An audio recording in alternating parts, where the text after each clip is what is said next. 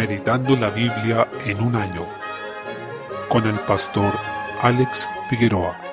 Día 2, mes 6. Segunda de Samuel, capítulo 19. Desde el versículo 11, David volvió a Jerusalén, y no lo hizo con un ánimo de revancha, ni queriendo una venganza sangrienta contra quienes apoyaron a Absalón, sino con un ánimo conciliador. De hecho, ofreció a Amasa, quien era su sobrino y comandante de Absalón, ser ahora comandante de su ejército, en lugar de Joab, el cual hasta ese momento había sido el hombre de confianza de David, pero constantemente desobedecía sus órdenes y le había causado varios problemas. Por consiguiente, observamos que David tenía un ánimo conciliador y eso incluía también a Simei, pariente de Saúl, quien había agraviado a David, insultándolo, maldiciéndolo y arrojándole piedras en su huida de Absalón, pero que ahora volvía arrepentido, rogando misericordia al rey. David decidió mostrar gracia hacia Simei y también actuó de esta manera hacia Mefiboset, quien había sido difamado por su siervo Siba al acusarlo de querer quedarse con el reino. Por tanto, vemos que David tenía varios candidatos posibles para vengarse de ellos, pero ejerció misericordia y paciencia, mostrando que su corazón estaba inclinado a agradar al Señor y a unificar el reino en lugar de generar conflictos personales. Con eso también muestra una actitud con la que anticipa a Cristo y su reino, que es un reino de paz, y donde mostró incluso a sus discípulos misericordia, aún ante actitudes que fueron bastante bajas e indignas de parte de ellos. Capítulo 20. Se relata la sublevación de un hombre llamado Seba, que era de Benjamín, una tribu que causó bastantes problemas a David, y en esta revuelta se evidencia que hay una tensión entre la tribu de Judá y las otras tribus, que después se haría mucho más evidente luego de la muerte de Sansón, cuando se dividió el reino con su hijo Roboam, y se separaron las tribus del norte y la tribu de Judá en el sur formando dos reinos, Israel y Judá respectivamente. Enseguida se describe cómo Joab mató a Amasa, y con eso demostró también su corazón codicioso, envidioso, lleno de orgullo y ambición. Es tremendo cómo la envidia y la ambición pueden llevar a cometer un homicidio, como lo hemos visto en otros casos, como por ejemplo cuando los hermanos de José lo vendieron como esclavo, y también en el caso paradigmático que es el mismo Jesús, cuando Pilato sabía que por envidia le habían entregado los líderes religiosos. Hay que tener mucho cuidado con este pecado porque puede llevar a cometer crímenes y desde luego, aunque no llegue a manifestarse en un acto externo, porque es un pecado que amarga nuestro corazón y nos hace perder el gozo delante de Dios y la comunión con nuestros hermanos. Salmo 120. Se describe una plegaria ante el peligro de la lengua engañosa. Es el primero de los cánticos graduales o cantos de los ascensos. Se entienden tradicionalmente como aquellos que elevaban los peregrinos que iban hacia Jerusalén mientras ascendían en su peregrinaje a la ciudad, que se encontraba en altura, para asistir a las festividades que eran parte del calendario religioso del antiguo pacto. Así, ellos iban cantando estos himnos y en este caso recordaban lo importante que es clamar al Señor para ser librados de la lengua fraudulenta, ya que es uno de los grandes males que podemos enfrentar en esta tierra y que puede también llevarnos a sufrir bastante angustia como la que vemos en este salmo. Aquel que ha sido redimido por Dios ha recibido un nuevo corazón, ha sido transformado en su ser, de manera que mientras antes vivía en la mentira y la oscuridad de su corazón, ahora ha sido alumbrado e impactado por la verdad. Esa transformación produce un contraste con un mundo que está bajo el pecado, que aborrece a Dios y a su palabra. Mientras antes vivíamos en la mentira y nuestra lengua era fraudulenta, ahora cuando nos encontramos ante esa realidad, nuestro corazón se angustia sabiendo que en eso no hay provecho alguno, sino únicamente ruina. En ese sentido, también debemos rogar que nosotros mismos tengamos una lengua que sea fiel y veraz, no una lengua difamadora ni blasfema. En la Biblia se establece constantemente una relación entre la espiritualidad personal y la forma en que usamos nuestra lengua, así que debemos también velar por estas cosas. El salmista se lamenta de no poder pasar más tiempo en la comunión de los santos, porque habita lejos del templo entre aquellos que no conocen a Dios. Este es el clamor de los hijos de Dios en este mundo. Mientras no estemos en la gloria ante la presencia de Dios y en medio de sus santos, nuestra alma se angustiará de vivir en un mundo bajo el pecado y aún de la maldad que todavía habita en nuestros corazones. Mientras algunos que profesan ser cristianos no muestran mayor interés en la comunión de los santos, para los verdaderos redimidos es una necesidad urgente e impostergable. Hemos sido reconciliados con Dios por medio de la cruz, y en virtud de esto fuimos hechos embajadores de la reconciliación, como se explica en 2 Corintios capítulo 5, y estamos llamados a ser pacificadores. Mientras quienes no conocen a Dios están en constante conflicto debido a sus pasiones desordenadas y su naturaleza de pecado, los cristianos deben vivir en la paz que han recibido en Cristo y reflejar esa paz en toda su manera de vivir, lo que incluye las relaciones personales. Proverbios capítulo 16, versículo 16. La sabiduría nuevamente es exaltada sobre todas las cosas que podamos encontrar en esta tierra. No hay dinero o recurso material que se pueda equiparar a ella. Hoy en día se busca el dinero y las comodidades por sobre todo. Nuestra cultura nos llama a disponer nuestra vida para buscar ese confort, los bienes, el placer y el entretenimiento. Pero la escritura nos llama una y otra vez a buscar la sabiduría más que el dinero, por lo que debemos preguntarnos si efectivamente estamos persiguiendo la sabiduría en primer lugar, ya que eso evidenciará la condición de nuestra alma. Versículo 17. Es fundamental que evaluemos qué camino estamos recorriendo, si el camino del Señor, ese que es angosto y al cual se ingresa por la puerta estrecha, o nuestros propios caminos, entregándonos a los deseos de nuestra naturaleza caída. No podemos recorrer ambos a la vez, o el Señor es nuestro Rey, o alguna otra cosa vamos a poner en su lugar, por tanto guardemos nuestro corazón. Juan capítulo 21. El Señor nuevamente se aparece para confirmar la fe de sus discípulos. Él ya se había aparecido en dos ocasiones a todos ellos, aunque en el libro de Hechos se relata que Jesús estuvo apareciendo durante 40 días antes de ascender al Padre. Por tanto, tuvo que haber otras apariciones aparte de estas que están registradas en este Evangelio. Vemos así que esta aparición hace una especie de referencia a la pesca milagrosa, la cual se describe en el capítulo 5 de Lucas. En consecuencia, ya habían visto un milagro como este, por tanto, cuando volvió a ocurrir, ellos supieron inmediatamente que era el Señor quien estaba llamándolos. Por tanto, se volvió a enseñar con esto que la obra del Señor debe hacerse a la manera de Dios y según su palabra. No hay otra forma de hacer su obra y solo así podemos ser fructíferos. Con esto también ellos debían recordar que el Señor les había llamado a ser pescadores de hombres. Eso es lo que debía traerles a la memoria este milagro, esta señal que hizo Cristo. En consecuencia, esto se relaciona también con restituirlos en el ministerio, devolverles la confianza, no en sí mismos, sino en la misericordia de Dios, que es el motor del ministerio y del servicio de todo cristiano, y también restaurar la comunión con ellos, porque eso es lo que vino a hacer Jesús en esta aparición, a tener un tiempo donde podía confortar el alma de ellos y animarlos a perseverar. Ellos no debían confiar en sí mismos. Si Pedro, Tomás o cualquiera de los que estaban involucrados en este episodio se miraban a sí mismos, iban a encontrar sus fallas, sus caídas terribles, sus traiciones, pero si miraban a la misericordia del Señor, encontrarían una piedra firme y un fundamento estable y eterno en el que podían confiar. Vemos que Cristo preparó una comida para ellos. Con eso se puede observar cómo Él se preocupa de nuestras necesidades, de suplir no solo nuestra alma, sino también a nuestro cuerpo, con lo que se preocupa de nosotros de manera integral. Y así se muestra como el buen pastor, que nos trata de una manera muy tierna, lleno de amor. También restableció a Pedro, desde el versículo 15, quien debía estar especialmente muy apesadumbrado y con mucha culpa por haber negado a Jesús, a pesar de que este último había aparecido para restablecerlos antes ya en el ministerio. Y aquí específicamente da la oportunidad a este apóstol para que tal como lo había negado tres veces anteriormente, ahora pudiera afirmar que lo amaba tres veces. Así le preguntó en tres ocasiones a Pedro si lo amaba, y notemos que ante cada respuesta afirmativa de Pedro, Jesús relacionaba ese amor con servirlo y con servir a su pueblo. Lo que quería Pedro era probablemente retirarse de ser discípulo y volver a la pesca, como nos ocurre muchas veces cuando nos desanimamos ante nuestros fracasos espirituales y nos sentimos completamente impotentes. La verdad es que sí lo somos, en nosotros mismos, pero en Cristo somos capacitados por medio de su Espíritu Santo para servirle como debemos. Y lo que hizo Jesús aquí fue reenfocar a este apóstol en el servicio, para que volviera a cumplir con el llamado que Jesús le había hecho. Por tanto, notemos que amar a Jesús también significa necesariamente llevar a cabo nuestro ministerio, no en nuestras propias fuerzas, sino confiando en su misericordia. También se le anuncia a Pedro la manera en que había de morir, y aquí debemos notar que se dice que iba a glorificar a Dios con su muerte. Esto también debemos tomarlo de manera personal. Sea como sea que muramos, debemos hacerlo para la gloria de Dios. No todos los cristianos morirán en el martirio, pero todos deben morir para la gloria de Dios. Lo contrario de esto es morir en nuestros pecados. Solo hay esas dos formas de morir. En consecuencia debemos procurar morir para la gloria de Dios y eso implica primero vivir para su gloria, porque no podemos esperar entregar nuestra muerte ofrendándola al Señor si es que primero no hemos ofrendado nuestra vida. Lo uno será consecuencia de lo otro. También se dice que hay muchas cosas que Jesús hizo y que no se registraron, pero la idea de este libro ha sido que las cosas que se escribieron en él deben creerse para que seamos salvos. En conclusión, veamos bien todo el contenido de este libro, por supuesto entendiendo que toda la escritura es inspirada por Dios y entreguémonos a ver que la meta central es que veamos en él al Hijo de Dios, a Jesucristo, y que creyendo en él tengamos vida eterna.